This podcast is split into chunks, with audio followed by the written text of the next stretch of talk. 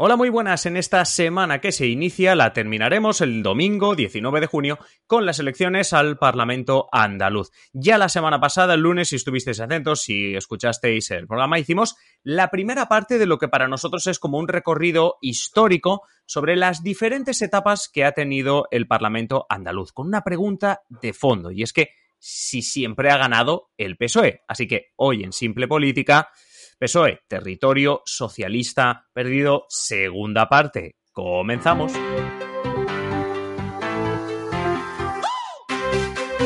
Os habla Adrián Caballero y esto es Simple Política, el podcast que trata de simplificar y traducir todos esos conceptos, estrategias y temas que están presentes cada día en los medios y que nos gustaría entender mejor. Y como decimos, desde la semana pasada arrancamos esta, bueno, pues episodio en dos partes que terminamos pues en esta semana que van a celebrarse las elecciones en Andalucía repasando lo que ha sido la historia en el Parlamento andaluz. Lo hacemos pues como lo bauticé la semana pasada con nuestro andaluz de cabecera, Javier Bustos. Javier, muy buenas. Muy buenas, Adrián. Eh, la semana pasada eh, yo te pregunté, ¿no? Empezábamos el episodio y te pregunté, oye, siempre ha gobernado, siempre ha ganado el PSOE, más que gobernado no, porque ahora gobierna el PP, pero siempre ha ganado el PSOE. Y tú te decías, no.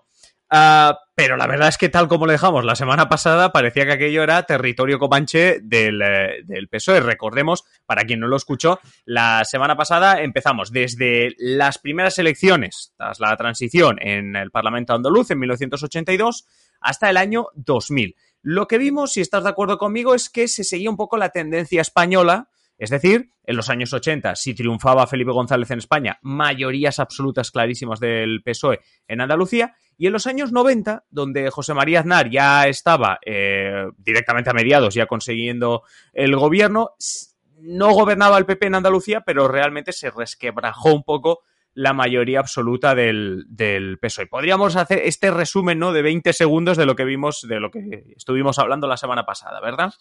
Exacto. Lo único es que al principio, bueno, como tú comentabas, ¿no? Gobernaba con mayoría absoluta y eso se pierde al final de los 90 con, el auge de la figura de, de del Partido Popular. Correcto. Y lo que vamos a hacer en este segundo episodio es ya, pues obviamente comentar desde esos años 2000, el siglo XXI, básicamente desde esos años 2000 hasta obviamente las últimas elecciones que se han celebrado y que, bueno, pues renovará el Parlamento andaluz este, como decimos, 19 de junio. Lo hicimos, ya, ya dijimos la semana pasada que habíamos dividido Uh, para entendernos, pues eh, la historia del Parlamento andaluz en cuatro etapas. Las dos primeras que ya hemos resumido. Vamos a empezar sin más dilación, como se suele decir en estos, en estos momentos, ¿no?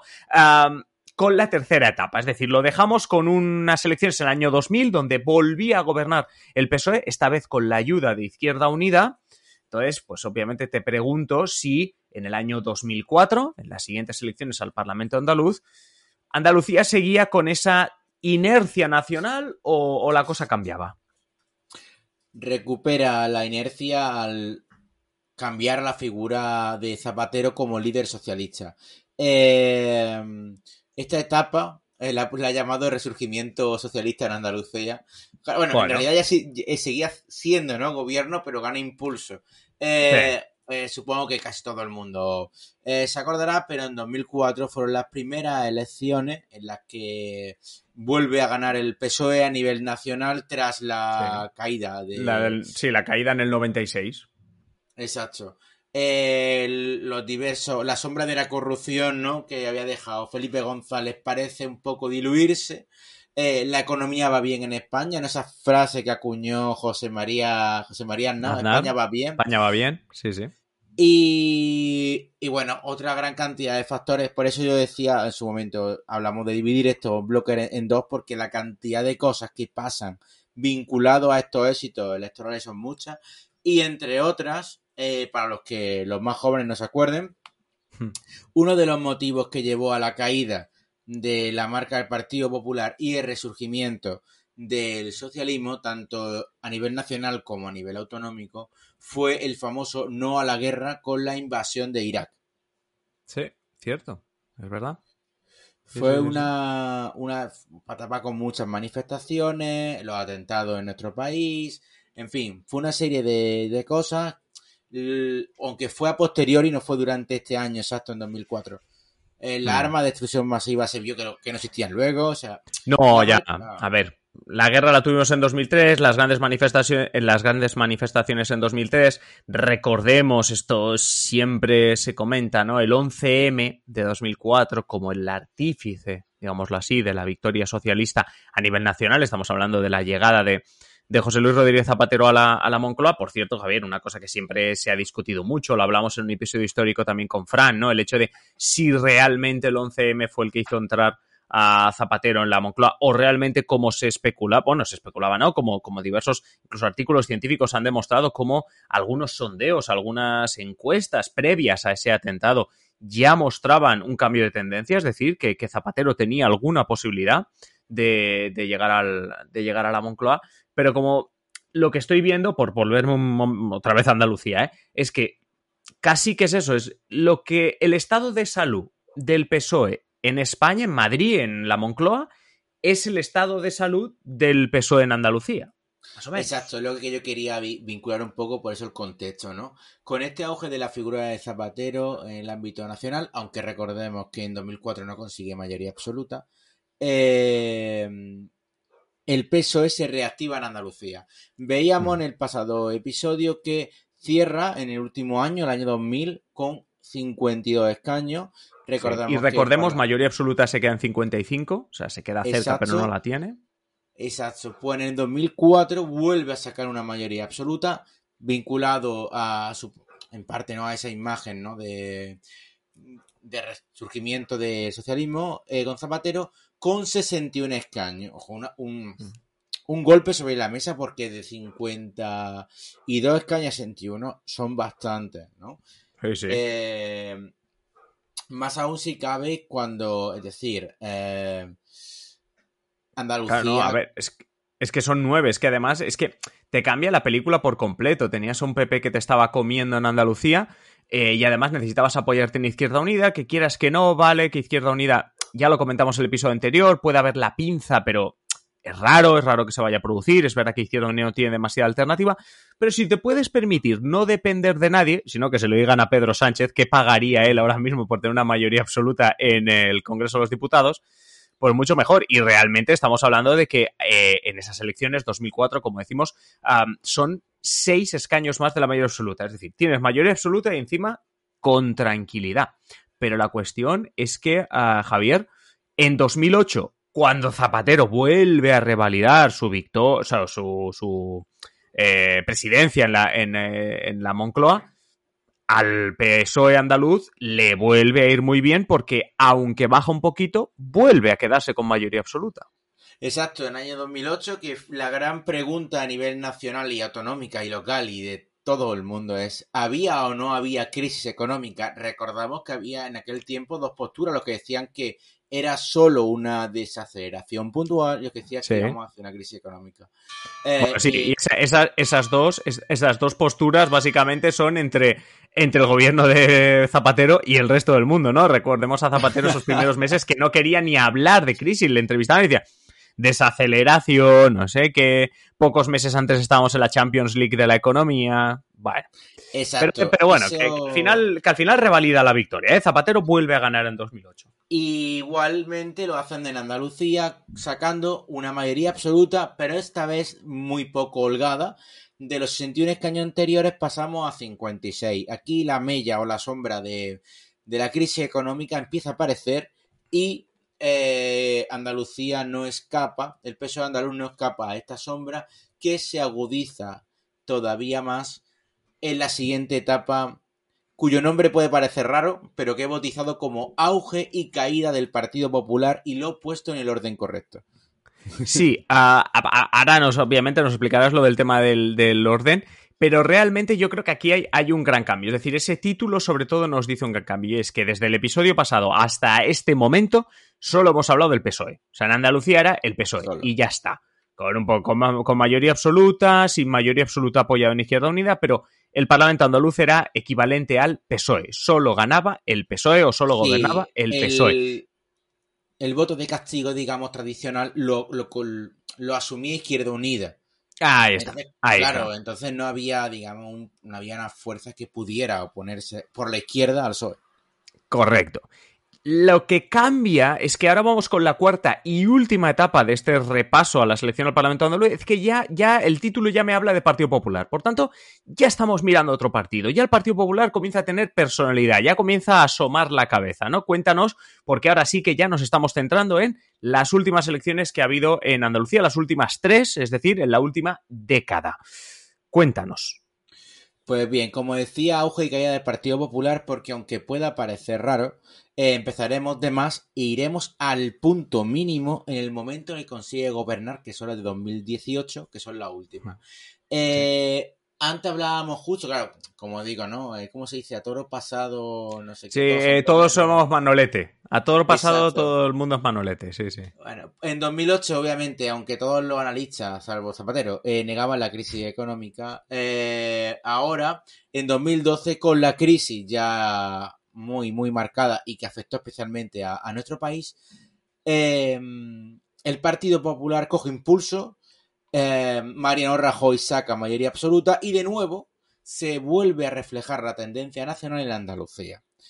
En este caso, em, como digo, el contexto, bueno, se, hablaba de la herencia que había dejado el PSOE. Sí. Es, verdad que era algo curioso, es decir, durante esta etapa no se hablaba de corrupción solo de mala gestión. Es curioso, o sea, algo eh, bueno, a ver, de mala gestión y con esta herencia de Zapatero, eh, digamos que el PP vivió bastante bien. No digo la primera legislatura, pero sí bastante cómodo, por lo menos eh, los primeros años. Hay que decir también que a eso te ayuda a tener mayoría absoluta. Mayoría absoluta te permite que puedas aprobar prácticamente todo, incluso unos presupuestos generales, eh, pues nada, sin la, sin la ayuda de, de, nadie. Y como tú estás diciendo, las elecciones en Andalucía que se celebran en 2012, en realidad son pocos meses después de una mayoría absoluta y, de nuevo, tendencia, inercia nacional que se contagia, ¿verdad?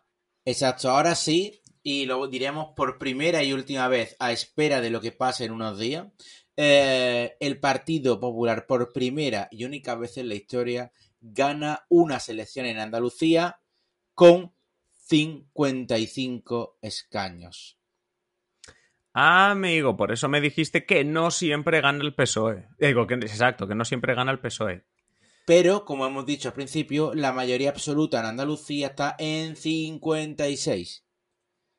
Ah, vale.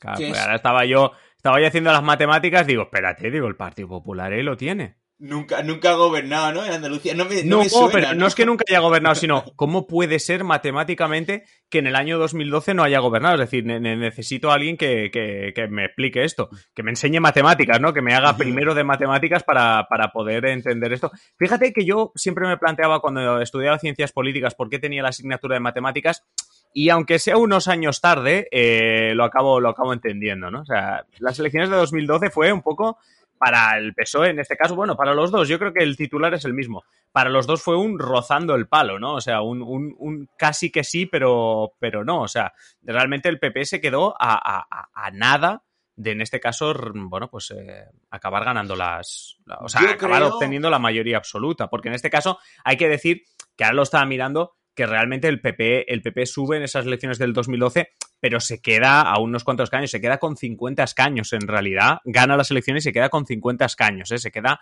a 5 de la mayoría de la mayoría absoluta, porque es que lo he tenido que mirar porque es que no me a mí me estaba petando la cabeza. Ahora, pues, eh, cuando yo lo mirara, o sea, me habré confundido con el dato. Pero la cosa es que el Partido Popular saca en esa época su mejor registro y sí es cierto que ganan las elecciones. Eh, sí, sí, eso, eso sí, eso sí. Además, por, eh, por 40.000 votos, ¿eh? O sea, tampoco nos pensemos, pero por 40.000 votos, votos, Javier Arenas le gana las elecciones a José Antonio Griñán. Exacto, además, eh, si la memoria no me falla, ya que me he equivocado con el 55, me tiro a la piscina, creo que son las primeras lecciones de Griñán en estas primeras de, eh, en eso en eso te voy a dar la razón porque recordemos también que eh, si el Parlamento andaluz ha sido siempre una cuestión de PSOE también hay unos nombres propios como por ejemplo Manuel Chávez que había sido presidente de la Junta de Andalucía justo hasta que en este 2012 se presenta en este caso pues como decías José Antonio Griñán. Pero bueno, como decimos, primeras elecciones en que el PP gana en 2012. Exacto. Que aquí fue cuando se retomó otra vez la conversación de si debería de ganar la lista más votada o no. Votada, porque el PP tenía las de estas de que iba a ganar, pero no con mayoría absoluta tal y como pasó. Al caso es que el PP consigue su mayor victoria en Andalucía, bueno, su primera victoria en Andalucía, su mejor resultado histórico, pero el PSOE con 47 escaños logra un gobierno en coalición con Izquierda Unida. Correcto, porque la famosa pinza, bueno, que aquí no hay pinza, porque obviamente. No, no. Además es que es. Bueno, pues esa maldición que durante unos años también conoció em, eh, CIU, Convergencia y Unión, en Cataluña, donde en el, Artur Mas había visto cómo ganaba elecciones, pero el tripartit se acababa aliando para, para, quitarle, para quitarle el poder. Y en este caso lo que estamos viendo es que en Andalucía ocurrió más o menos lo mismo. En este caso, solo, digamos, técnicamente una vez hubo sorpaso del Partido Popular al Partido Socialista, solo una. Eh, pero sí es cierto que la otra no. Eh, claro, al no existir partido en este momento a la derecha del Partido Popular con el que hace coalición, no había, no había tendencia. Y cuéntanos entonces 2015, ¿no? Que aparecen ya eh, Podemos, Ciudadanos en escena. ¿Qué ocurre en ese momento? Claro, aquí cambia la cosa. Es decir, en las elecciones de 2012 hemos dicho el PSOE saca 47 escaños, que teniendo en cuenta el histórico del PSOE, hablamos de un resultado malo, realmente. Sin embargo, en 2015, ojito, con Susana Díaz a la cabeza, estos 47 escaños se consideran un éxito absoluto. ¿Por qué?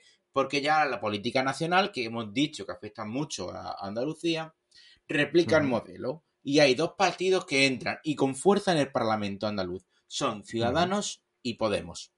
Estos dos partidos aglutinan mucho voto y el partido más perjudicado en este caso es el Partido Popular, que cae hasta los 33 escaños de los 50 iniciales que tenía, que hemos visto que conseguía. 17, sí, sí, pierde 17. 17 escaños.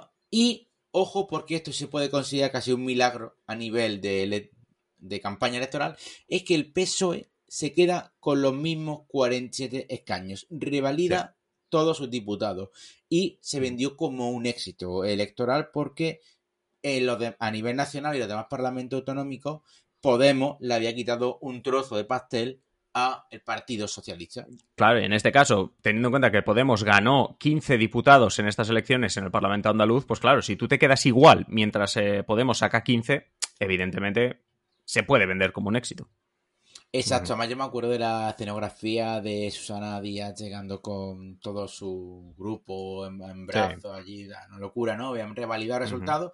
Lo cierto es que el PSOE siguió en la Junta, pero aquí sí es verdad que el cambio de tendencia se hizo más notable por lo que siempre ha sucedido en España, la corrupción, ¿no? En este caso, la sombra de la corrupción empieza a ser mucho más patente con el tema de lo ERE y demás. Y ocurre algo súper curioso, y es que en las últimas elecciones, las que tenemos todos en mente, el año 2018, no es el éxito del Partido Popular lo que da el éxito al Partido Popular, sino la caída en desgracia del PSOE. Sí, sí, exacto, porque hablamos mucho de a nivel nacional, cuando hablamos de corrupción y un partido claramente afectado, hablaríamos del Partido Popular, pero en Andalucía, el año 2018 fue el año del cambio.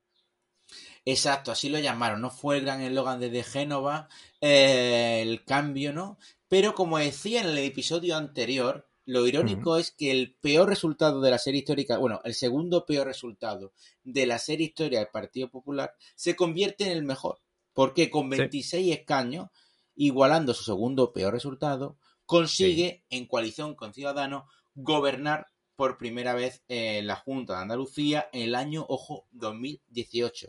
37 años consecutivos de éxito electoral en Andalucía del PSOE, que, como digo, ya cae en desgracia, bajando de la barra de los 40 escaños y quedándose con 33. Irónicamente, ganando las elecciones. Es decir, Susana Díaz gana las elecciones, pero por primera vez en la historia, en la historia de este episodio y del episodio anterior, el PSOE se queda sin gobernar. Podríamos decir que el PSOE nunca ha conocido la, derrota como tal en Andalucía, puesto que cuando no ha gobernado, ha ganado. ha ganado.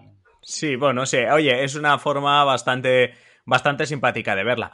Eh, por cierto, estaba fijándome ahora repasando em, resultados electorales. Yo quiero que, vayáis a Google Imágenes eh, escuchando este podcast, porque el vicepresidente de la Junta de Andalucía hasta estas elecciones es Juan Marín, de Ciudadanos, y me estoy fijando en, Juan Marín, hay que buscar una fotografía de Juan Marín, y luego, como, como estábamos antes eh, recalcando los resultados de 2012, ¿no? Que hemos mirado a ver el PP, Javier Arenas, cuánto había obtenido, me he fijado en Diego Valderas. Diego Valderas era el líder de Izquierda Unida en esas elecciones.